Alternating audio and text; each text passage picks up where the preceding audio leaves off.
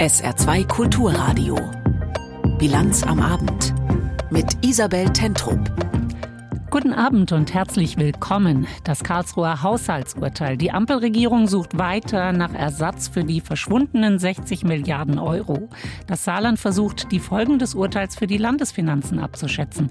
In Berlin und Saarbrücken tagten heute die Haushaltsausschüsse.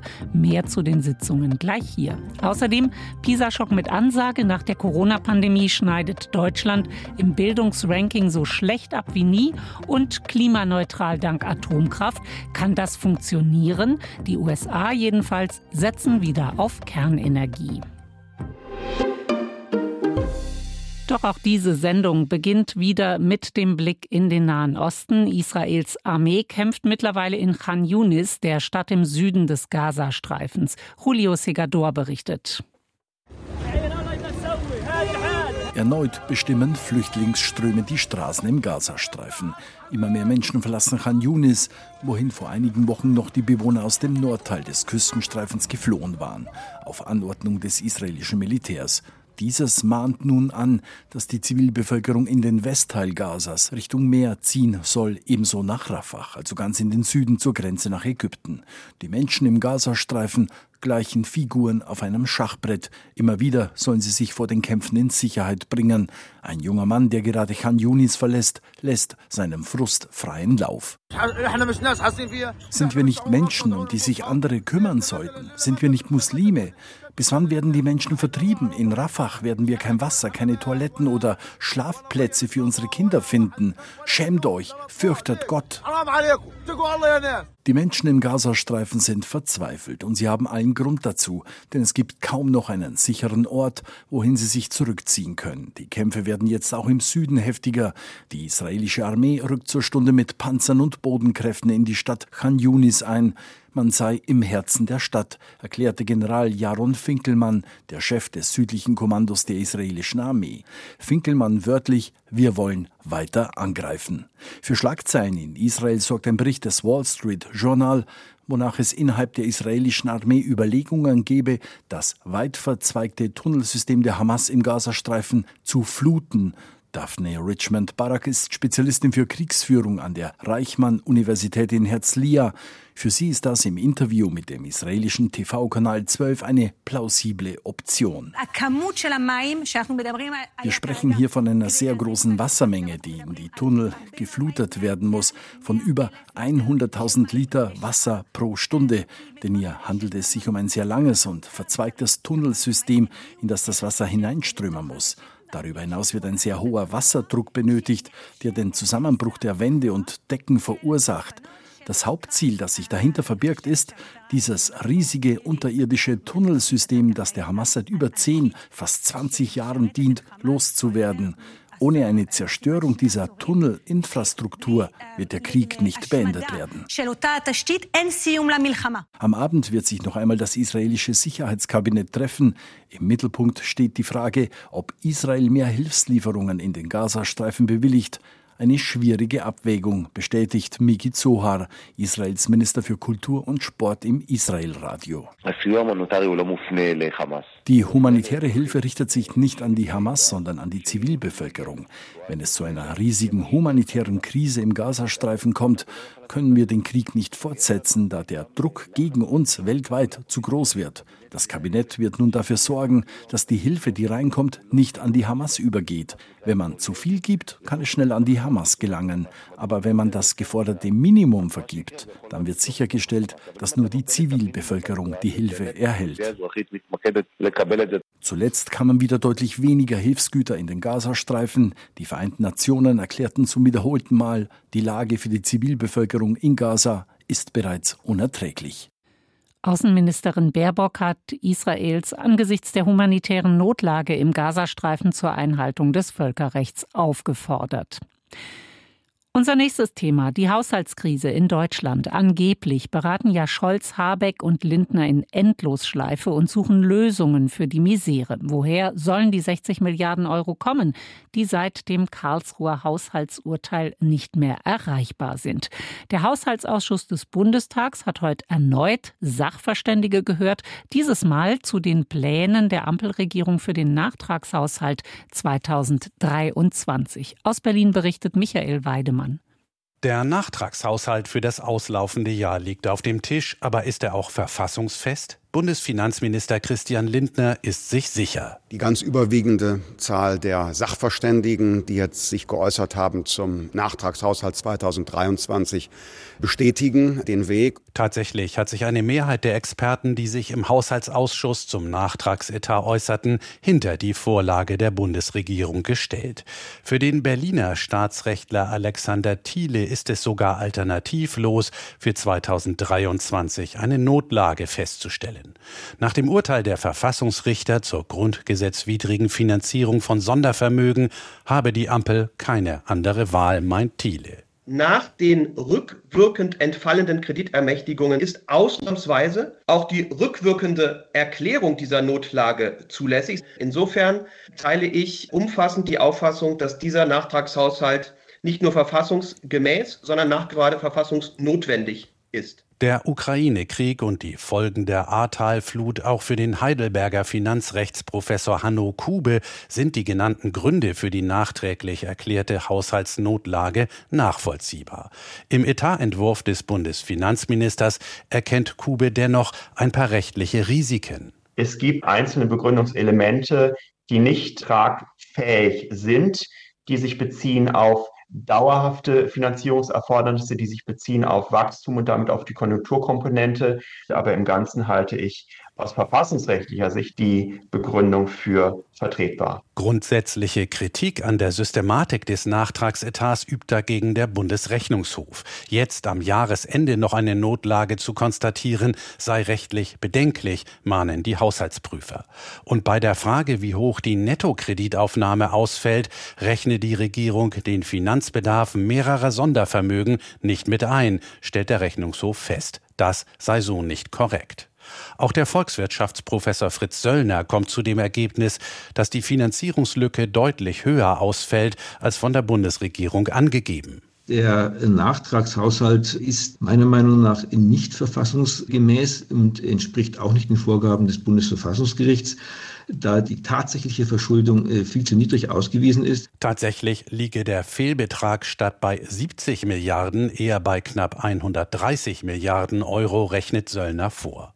Auch die übliche Praxis, wann das Finanzministerium aufgenommene Kredite zeitlich verbucht, bleibt unter den Experten umstritten. In der kommenden Woche will der Bundestag den Nachtragshaushalt beschließen. Zunächst offen bleibt dagegen, wann der aktualisierte Etat für das kommende Jahr das Parlament erreicht. In dessen Finanzierung klaffen weitere Milliardenlücken. Und wir bleiben bei den Folgen des Karlsruher Haushaltsurteils. Nicht nur für die Bundesregierung ist es ein Problem, auch einige Landesregierungen schauen sich mögliche extra Geldtöpfe noch mal genauer an. Im saarländischen Landtag im Haushaltsausschuss haben die Fraktionen heute Rechts- und Wirtschaftsexperten zugehört. Es ging um den sogenannten Transformationsfonds den, das schuldenfinanzierte Sondervermögen, aus dem das Saarland den Umbau der Wirtschaft bezahlen will. Die Frage ist, ob dieser Fonds nach dem Karlsruher Urteil noch rechtens ist. SR-Landespolitik-Reporterin Denise Friemann hat heute gut acht Stunden in der Sondersitzung des Haushaltsausschusses zugebracht und zugehört. Denise, wie ist dein Fazit? Es gab durchaus unterschiedliche Meinungen, aber der Grundtenor der Experten heute, der war deutlich und klar. Der Transformationsfonds ist in seiner aktuellen Konstruktion nach Ansicht der Juristen und nach dem Urteil des Bundesverfassungsgerichts nicht verfassungskonform. Er muss also angepasst werden. Wie schwer diese Anpassung sein wird und wie rechtlich komplex, darüber gibt es durchaus unterschiedliche Ansichten, aber fest steht auf jeden Fall, der Transformationsfonds muss umgebaut werden. Okay, das entspricht ja dem, was schon diskutiert wird seit dem Karlsruher Urteil und worüber wir auch berichtet haben. Was besonders interessant ist, weil es auch kompliziert ist, die Antwort auf das Wie. Also wie kann der Transformationsfonds gerettet werden oder wie die Juristen das formuliert haben, wie kann er rechtlich geheilt werden? Ja, da sind wir schon direkt beim ersten Knackpunkt. Vielleicht einfach, um es nochmal zu verstehen, kurz die Ausgangslage. Der Transformationsfonds, der ist ein Sondervermögen. Und dieses Sondervermögen ist über Kredite finanziert, die die Landesregierung aufnehmen darf, trotz Schuldenbremse. Und zwar, weil sie eine außergewöhnliche Notsituation erklärt hatte, die aus ihrer Sicht diese Gelder und die damit verbundenen Maßnahmen notwendig gemacht haben. Und mit diesem Geld will die Landesregierung ja die saarländische Wirtschaft transformieren. Ja, genau. Aber das war nicht die eigentliche Notlage, die Sie angegeben haben. Die Landesregierung hat argumentiert, dass der Ukraine-Krieg, dessen Folgen und die hohen Energiepreise dafür gesorgt haben, dass die Saarwirtschaft schneller transformiert werden muss und dafür Geld von der Landesregierung braucht. Also Ukraine-Krieg, hohe Energiepreise sind die Notlage bzw. die Begründung dafür, die dann aber Maßnahmen wie die Transformation der Wirtschaft, beispielsweise die Umstellung auf den grünen Stahl oder auch die Ansiedlung der Chipfabrik Wolfspeed finanzieren soll. Und schon an diesem Punkt waren sich nicht alle Experten einig, ob diese Notlage überhaupt ausreicht. Christoph Gröpel, der ist Verfassungsrechtler an der Saar-Uni, sagt zum Beispiel, der Ukraine-Krieg, der sich ja 2000 Kilometer weit weg befände und der Energiepreisschock, die stellen keine Notlage dar da. Man müsse nämlich schauen, wo die Landesregierung Geld aus dem Transformationsfonds ausgegeben hätte, um diesen Energiepreisschock zu bekämpfen. Und da kam ja eigentlich alles Geld vom Bund. Hinzu kommt, und da waren sich dann wieder alle einig, die Notlage, die muss jetzt jedes Jahr neu festgestellt werden und auch neu begründet werden. Und das ist tatsächlich schon der zweite Knackpunkt. Der zweite Knackpunkt inwiefern? Weil es über die Zeit hinweg immer schwieriger wird, diese Notlage zu begründen. Denn die Notlage abzuschwächen, das ist ja das Ziel des Ganzen. Darauf sollen eben auch die Maßnahmen, die jetzt finanziert werden, alle hinarbeiten. Und deshalb muss jede neue festgestellte Notlage, damit auch jede Kreditaufnahme in der Folge und jede dadurch getroffene Maßnahme immer besser und detaillierter begründet werden. Der Transformationsfonds ist in seiner ursprünglichen Form ja auf zehn Jahre angelegt gewesen. Und zehn Jahre lang eine Notlage zu erklären, das wird nicht funktionieren. Auch da herrschte Einigkeit. Einigkeit bei den Experten. Okay, dann weiß man jetzt also, was alles nicht mehr gehen wird. Wie soll es denn jetzt weitergehen? Die SPD-Fraktion und Wirtschaftsminister von Weizsäcker hatten schon angekündigt, die Notlage nun künftig jedes Jahr festzustellen. Und dabei wird es laut der stellvertretenden SPD-Fraktionsvorsitzenden Kira Braun auch bleiben. Wir nehmen natürlich sehr, sehr ernst, was das Urteil uns auch mit auf den Weg gibt, hier im Saarland. Das heißt, wir werden natürlich das Prinzip der Jährigkeit einhalten und jährlich die außergewöhnliche Notsituation auch feststellen. Deswegen bin ich auch allen Expertinnen und Experten sehr dankbar, dass sie sich heute die Zeit nehmen, um diesen wichtigen Transformationsfonds, den Möglichmacher, wie wir es nennen, auf verfassungskonforme Beine zu stellen. Abzuwarten bleibt aber, welche Notlage das sein wird, wie sie im Detail begründet sein wird und auch welche Summe dann für nächstes Jahr im Transformationsfonds vorgesehen sein soll. Das sind die Fragen, die auch schon die ganze Zeit im Raum stehen und auf die auch die CDU in der Opposition wartet, wie auch Fraktionschef Toscani es heute erklärte. Die große Aufgabe ist, notwendige Mittel für den Strukturwandel jetzt auf rechtlich saubere Grundlage zu stellen. Das muss man in Ruhe beraten. Wir erwarten aber von der Landesregierung, dass sie jetzt tragfähige Vorschläge auf den Tisch legt, wie diese wichtigen Strukturwandelvorhaben auch auf eine verfassungsrechtlich ordentliche, saubere Grundlage gestellt werden können.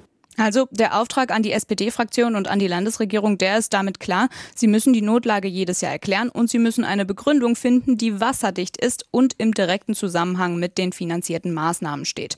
Denn mit dem Urteil wurde klar festgelegt, diese Notlagenerklärung, die kann vollumfänglich durch das Verfassungsgericht überprüft werden. Und wie die aussehen soll, das weiß aktuell noch niemand so genau. Wir hier auf jeden Fall nicht. Das muss sich jetzt die SPD-Fraktion und die Landesregierung vor allem überlegen und eine Vorlage dazu liefern. Soweit SR-Landespolitik-Reporterin Denise Friemann und das Gespräch haben wir kurz vor der Sendung aufgezeichnet. Großer Protesttag heute im öffentlichen Dienst der Länder. Im Saarland waren Beschäftigte der Ministerien im Warnstreik. Gestreikt wurde auch im Landesbetrieb für Straßenbau und in der Homburger Uniklinik. Dazu aufgerufen hatten Verdi, Beamtenbund und DGB. Sie wollen Druck machen im aktuellen Tarifstreit. Peter Sauer. Gleicher Job, aber schlechtere Bezahlung. Das ist die Hauptkritik der Beschäftigten der Länder. Denn die Mitarbeitenden, zum Beispiel an der Uniklinik in Homburg oder bei der Landespolizei, verdienen teilweise mehrere hundert Euro brutto weniger als ihre Kolleginnen und Kollegen, die bei den Kommunen oder dem Bund beschäftigt sind. Deshalb fordern sie 10,5 Prozent mehr Gehalt, mindestens jedoch 500 Euro mehr pro Monat. Ewald Linn, der Landesvorsitzende der Gewerkschaft DBB Saar, sagte dem SR, er befürchtet, dass die Länder ohne guten Tarifabschluss weiter den Anschluss verlieren werden. Schon jetzt seien viele Stellen unbesetzt, weil der Arbeitgeber Land nicht attraktiv genug sei. Die Arbeitgeberseite müsse sich jetzt dringend bewegen. Die zuständige TDL, die Tarifgemeinschaft deutscher Länder, hat uns schriftlich mitgeteilt, dass die Länderfinanzen extrem angespannt sind. Die Forderungen der Gewerkschaften würden die Länder laut TDL jährlich mit rund 20,7 Milliarden Euro belasten. Das sei trotz aller Wertschätzung für die Länder nicht leistbar. Sollte es bei den Verhandlungen bis zum Wochenende keine Einigung geben, könnten die Gewerkschaften ihre Mitglieder Mitglieder zur Urabstimmung aufrufen. Dann könnten die Beschäftigten der Länder Anfang 2024 großflächig streiken. Es war ein PISA-Schock mit Ansage. Nach den pandemiebedingten Schulschließungen hat Deutschland bei der internationalen Bildungsvergleichsstudie so schlecht abgeschnitten wie noch nie. Die OECD hat heute ihr gefürchtetes Länderranking veröffentlicht. Einzelheiten und Reaktionen auf die Studie fasst Leon Vucemilovic zusammen. So schlecht haben deutsche Schülerinnen und Schüler noch nie in einer PISA-Studie abgeschnitten. Deutschland jahrelang über dem Durchschnitt der OECD-Länder fällt jetzt in Mathematik und Lesen auf das durchschnittliche Niveau zurück.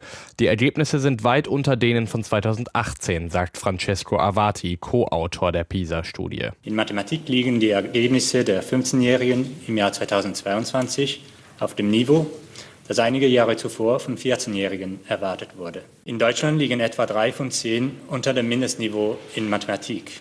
Diese Schülerinnen und Schüler haben Mühe, eine einfache Alltagssituation mathematisch darzustellen. Zum Beispiel sich zu überlegen, ob sich ein Sonderangebot beim Einkaufen lohnt. Ein Grund für die vielen schlechten Leistungen die Corona-Pandemie. In Zeiten von geschlossenen Schulen konnten viele Schülerinnen und Schüler nicht gut genug gefördert werden. Nur Corona verantwortlich zu machen sei aber zu einfach, sagt Florian Fabricius, Generalsekretär der Bundesschülerkonferenz. Unsere Schulen sind nicht ausreichend digitalisiert. Meine Mitschüler leiden unter psychischen und mentalen Problemen. Da hört es aber nicht auf. Chancengerechtigkeit im Klassenraum lässt auf sich warten. Klassenräume selbst sind von Schimmel befallen und einschussgefährdet. Wir haben es mit multiplen Krisen im Bildungssystem zu tun. Ein weiteres Problem, das geblieben ist, soziale Faktoren wie Herkunft oder finanzielle Situation der Eltern spielen eine Rolle dabei, wie erfolgreich ein Kind in der Schule ist. In Deutschland mehr als in anderen Ländern, sagt der Co-Autor der Studie Francesco Avati. Akademische Spitzenleistungen sind weitgehend das Privileg der sozial Bessergestellten. Schülerinnen und Schüler, die sich heute in der Schule schwer tun, werden morgen große Schwierigkeiten haben, sich in unserer Gesellschaft zurechtzufinden. Das gilt vor allem für Kinder mit Migrationshintergrund. Oft sprechen die zu Hause kein Deutsch und würden deswegen zum Beispiel beim Lesen schlechter abschneiden, so die Studie. Katharina Günther Wünsch, Bildungssenatorin in Berlin und Präsidentin der Kultusministerkonferenz, will da jetzt gegensteuern. Chancen von Anfang an, die beginnen nicht erst in der Grundschulzeit, sondern definitiv davor in der Kita, in der frühkindlichen Förderung. Denn dort beginnt auch die Entkopplung der sozialökonomischen Herkunft, von dem Bildungserfolg. Deswegen müssen wir da auch noch viel stärker reingehen. Doch auch dafür fehlen Lehrerinnen und Lehrer. Das Problem gehe die Politik auch gerade an, sagt die CDU-Politikerin Katharina Günther Wünsch. Viele Fragen würden gerade besprochen. Wie kriegen wir das Studium verkürzt? Also wie kriegen wir Pädagoginnen und Pädagogen schneller an die Schulen? Wie kriegen wir die Praxisorientierung erhöht, dass wir wirklich den Bezug zu den Lebenswelten der jungen Menschen eher herstellen. Die ganzen Probleme anzugehen sei teuer. Einfach nur mehr Geld bereitzustellen reiche aber nicht, sagt der Co-Autor der PISA-Studie Francesco Avati. Aus anderen Daten wissen wir, dass zwischen 2012 und 2020 die Gesamtausgaben pro Schüler insgesamt um mehr als 16 Prozent gestiegen sind. Bildung wird nicht besser, wenn man den Schulen einfach mehr Geld gibt. Worin es investiert wird, ist viel wichtiger. Die PISA-Studie ist also auch ein Auftrag an Bildungspolitikerinnen und Politiker. Deutschland schneidet bei der PISA-Studie so schlecht ab wie noch nie. Dazu sagte die saarländische Bildungsministerin Christine Streichert-Clivaux, SPD, heute im SR-Interview. Wir gehen im Saarland den Weg, dass wir zum einen natürlich dafür sorgen, dass wir weiterhin genügend Lehrerinnen und Lehrer an unseren Schulen haben. Das bildet sich jetzt auch nochmal im Haushalt wieder. Wir sind ja mitten in den Haushaltsberatungen und wir haben auch mit Blick auf frühere Ergebnisse, was Basiskompetenzen von Schülerinnen und Schülern, also mit Blick auf das Lesen, Schreiben und Rechnen angeht, an unseren Grundschulen auch eine Qualitätsoffensive gestartet, weil wir der Auffassung sind, dass uns diese Ergebnisse selbstverständlich nicht zufriedenstellen dürfen und dass wir den Schulen auch die Möglichkeit geben müssen, auf der Basis ihrer Schülerinnen und Schülerschaft am jeweiligen Standort auch reagieren zu können und auch die Schülerinnen und Schüler so zu fördern, wie es notwendig ist. Sagt die saarländische Bildungsministerin Christine Streichert-Klivo. SA2 Kulturradio, die Bilanz am Abend. Jetzt mit Nachrichten Tanja Philipp Mura. Die britische Regierung hat einen neuen Vorstoß unternommen, um die Zuwanderung einzuschränken. Innenminister Cleverly hat in Ruanda eine Asylvereinbarung zu Abschiebungen unterzeichnet. Danach sollen Asylsuchende, die irregulär nach Großbritannien einreisen, ungeachtet ihrer Herkunft nach Ruanda abgeschoben werden. Die Möglichkeit einer Rückkehr nach Großbritannien wird ausgeschlossen. Das hatte das oberste Gericht in London unlängst als rechtswidrig eingestuft und dabei auf rechtsstaatliche Defizite in Ruanda verwiesen. In dem jetzt unterzeichneten Abkommen garantiert die Regierung des ostafrikanischen Landes, keine Asylbewerber in ihre Heimat abzuschieben. Viele Krankenhausaufenthalte von pflegebedürftigen Menschen wären vermeidbar. Das geht aus dem aktuellen Pflegereport der Krankenkasse Barmer hervor. Demnach seien etwa 1,3 Klinikbehandlungen von Pflegebedürftigen vermeidbar. Als Beispiele werden Patienten mit Herzschwäche oder Diabetes genannt, die in Kliniken eingewiesen werden, obwohl sie theoretisch auch im Pflegeheim oder zu Hause stabilisiert werden könnten. Heime und ambulante Dienste könnten das aber aber oft nicht leisten. Die Krankenkasse fordert deswegen regionale Versorgungseinrichtungen, in denen Pflegedienste, Ärzte und andere Gesundheitsberufe zusammenarbeiten, um zumindest eine ambulante Pflegeversorgung zu gewährleisten. Das saarländische Regionalbahnnetz soll zu einem flächendeckenden S-Bahn-Netz weiterentwickelt werden. Das hat Verkehrsministerin Berg mitgeteilt. Bis Ende 2026 sollen demnach zwischen Saarlouis, Saarbrücken, Homburg und Neunkirchen im 20-Minuten-Takt alle Bahnhöfe angefahren werden. Auch bis Merzig und St. Wendel sollen mehr Züge eingesetzt werden. Berg ergänzte, das geplante S-Bahn-Netz sei ohne größere Investitionen umsetzbar. Voraussetzung Voraussetzung für das Vorhaben sei, dass die Verkehrsunternehmen genügend Personal finden. Schon mit dem Fahrplanwechsel ab dem kommenden Wochenende soll es erste zusätzliche Fahrten von Homburg nach Neunkirchen sowie Saarbrücken geben. Fußball-Drittligist 1. FC Saarbrücken wird für seine nachhaltige Finanzplanung belohnt. Das teilte der Deutsche Fußballbund mit. Danach erhält der FCS aus dem Fördertopf zum Financial Fairplay für die vergangene Saison 65.000 Euro. Mehr bekam nur Ligakonkurrent Dynamo Dresden. Insgesamt wurden rund 550.000 Euro verteilt. Ab dieser Saison gilt zudem ein neues Verteilungsmodell. Die Kriterien sind nun fest fest in das Zulassungsverfahren integriert. Verstöße dagegen werden künftig sanktioniert. Gleichzeitig wird der Fördertopf auf eine Million Euro aufgestockt. Die Weltklimakonferenz streitet über einen Ausstieg aus Kohle, Öl und Gas. In Dubai wird aber auch über Kernenergie diskutiert. Deutschland hat sich ja davon verabschiedet, aber Staaten wie Frankreich, Japan und die USA setzen verstärkt auf Kernkraft als emissionsfreie Energiequelle. Auf der Weltklimakonferenz hat sich eine Gruppe von 20 Staaten sogar für die Verdreifachung der Stromerzeugung mit Atomkraftwerken ausgesprochen. Wie schwer aber auch dieses Ziel zu erreichen ist, belegt belegt das Beispiel USA. Sebastian Hesse. We believe that you can't reach the targets that have been set without wir sind davon überzeugt, dass wir unsere Klimaziele nicht erreichen können ohne einen nennenswerten Kernenergieanteil am Energiemix, bekräftigte unlängst erst wieder der Sonderbeauftragte des US-Präsidenten für den Klimaschutz John Kerry. Doch allein die gegenwärtigen 20 Prozent zu halten, ist längst zur Herausforderung geworden aufgrund aufsehenerregender Rückschläge wie der Blamage von Georgia. In dem südlichen Bundesstaat werden derzeit die ersten beiden US-Großmeiler seit über 30 Jahren gebaut. Sie sollen zwei Millionen Haushalte klimaneutral mit Strom versorgen. Das Problem, mit 35 Milliarden Dollar Herstellungskosten sind sie doppelt so teuer geworden wie angenommen und die Bauzeit verlängerte sich um sieben Jahre. Wenig Anreiz für weitere Investitionen dieser Art. Die Industrie setzt nun verstärkt auf einen neuen Trend, Mini-AKWs, die schneller und günstiger herzustellen sind. Scott Melby, Lobbyist für Amerikas Uranproduzenten in Washington, weiß von knapp einem Dutzend US-Firmen, die an solchen kleineren Reaktormodellen arbeiten. The next wave, which is now beginning, are the small modular and advanced reactors. Uh, Die neue Welle wird von SMR getragen, sagt Melby. Das steht für Small Modular Reactor. SMR bestehen aus einzelnen Modulen, die im Werk vorgefertigt und dann am Standort unaufwendig zusammengesetzt werden können. Das soll die Herstellungskosten immens drücken. Bislang hat die Aufsichtsbehörde NRC, die Nuclear Regulatory Commission, erst einen Typus Kleinreaktor zugelassen, den der Firma NewScale Power. Sechs Stück davon hatte NewScale an den Bundesstaat Idaho verkauft. Bis 2030 sollten sie 77 Megawatt Leistung pro Reaktor bringen.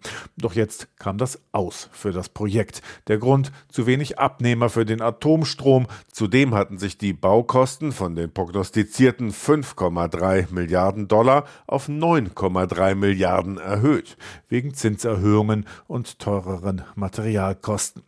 NewScale will die Mini-AKW jetzt nach Rumänien verkaufen. Und die Biden-Regierung setzt auf ein ähnliches Projekt in Wyoming. In Wyoming, innovators are chosen a retiring plant as the next site for the next generation nuclear plant. Innovative, gemeint ist die von Bill Gates mitfinanzierte Firma TerraPower, überbauen in Wyoming einen Altmeiler mit der nächsten Generation von Mini-AKW, schwärmt Präsident Biden, der sowohl in seinem Infrastruktur- als auch in seinem Klima- und Sozialpaket Milliardenbeträge für eine Energiewende mit Nuklearanteil bereitgestellt hatte. Trotz aller Rückschläge ist doch Bewegung gekommen in die amerikanische Atomrenaissance. Fünf Bundesstaaten haben jüngst ihre jahrzehntealten Baustopps für Atomkraftwerke aufgehoben. Kalifornien lässt den Altmeiler Diablo Canyon eigentlich schon in der Abwicklung am Netz. Texas und Virginia arbeiten an der Finanzierung neuer Reaktoren. Sebastian Hesse aus den USA. Weniger Müll, das ist ein zentrales Ziel der EU-Ökodesign-Richtlinie. Die soll unter anderem dafür sorgen, dass unverkaufte Kleidung nicht mehr einfach weggeworfen wird. Wie das funktionieren soll, erklärt Brüssel-Korrespondent Paul Vorreiter. Die Europäische Union will dafür sorgen, dass haltbare Produkte länger leben, reparierfähiger, wartungsfreundlicher, aufrüstbarer und damit nachhaltiger werden. Das soll einerseits helfen, unnötigen Müll zu vermeiden, andererseits Ressourcen wie Energie und Wasser einzusparen sowie eine Kreislaufwirtschaft in Gang zu setzen. Beitragen dazu sollen die neuen Ökodesign-Vorschriften, auf die sich EU-Parlament und Länder in der Nacht geeinigt haben. Sie betreffen nahezu fast alle Produktkategorien, zum Beispiel Geschirrspüler, Fernsehgeräte oder Fenster. Die EU verschärft damit Regeln, die noch aus dem Jahr 2009 stammen und vor allem Vorgaben zum Energieverbrauch von Elektrogeräten machten.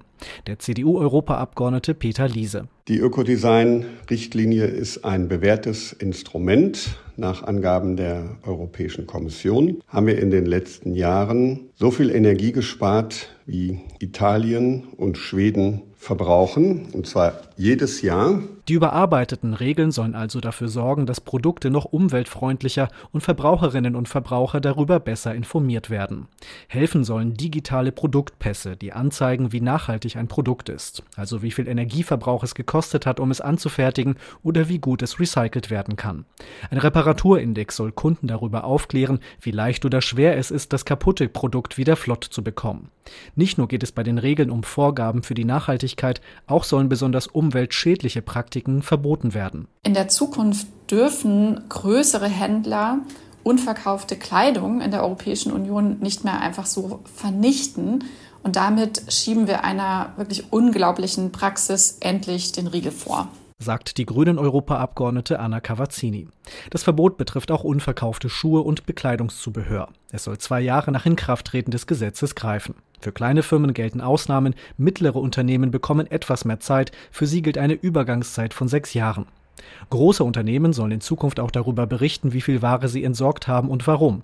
Die Hoffnung dahinter ist, dass sie in Zukunft, wo es möglich ist, darauf verzichten, Produkte zu vernichten. Die EU-Kommission kann die Vernichtungsverbote in Zukunft noch auf weitere unverkaufte Waren ausdehnen, ebenso wie sie strengere Umweltvorgaben für weitere Produktkategorien aufsetzen kann. Wir als Parlament haben einen sehr großen Fokus darauf gelegt, dass besonders solche Produkte zuerst behandelt werden, die den größten Klima-Impact haben. Und dazu gehört auch Möbel, Waschmittel und Reifen, die sollen prioritär behandelt werden. Zu den Produkten, die die Kommission umweltfreundlicher regulieren kann, gehören außerdem Eisen, Stahl, Aluminium, Schmiermittel, Farben und Chemikalien. Die Einigung bringt mehr Rechte für das Europäische Parlament. Wenn die Europäische Kommission aus unserer Sicht Unsinn vorschlägt, können wir das stoppen. Und es ist auch klug, Autos aus dem Anwendungsbereich herauszunehmen, meint der CDU-Europaabgeordnete Peter Liese. Er betont, dass die Regeln auch für Importeure gelten. Demnach müssen sich auch chinesische oder amerikanische Firmen, die ihre Geräte auf dem europäischen Markt verkaufen wollen, an die Regeln halten. Der Einigung der Unterhändler von Ländern und Parlament müssen beide Institutionen zustimmen. Das gilt aber als Formsache. Das Wetter im Saarland in der Nacht noch zeitweise Regen, in Hochlagen auch Schneeregen, nach Mitternacht häufiger Regenpausen, zwei bis sechs Grad. Morgen am Mittwoch erst noch meist dichte Wolken, ein bisschen Regen, nachmittags überwiegend trocken, stellenweise Sonne, bis zwei Grad im Hochwald, bis sechs Grad morgen an der Mosel. Und das war die Bilanz am Abend mit Isabel Tentrup. Danke fürs Zuhören.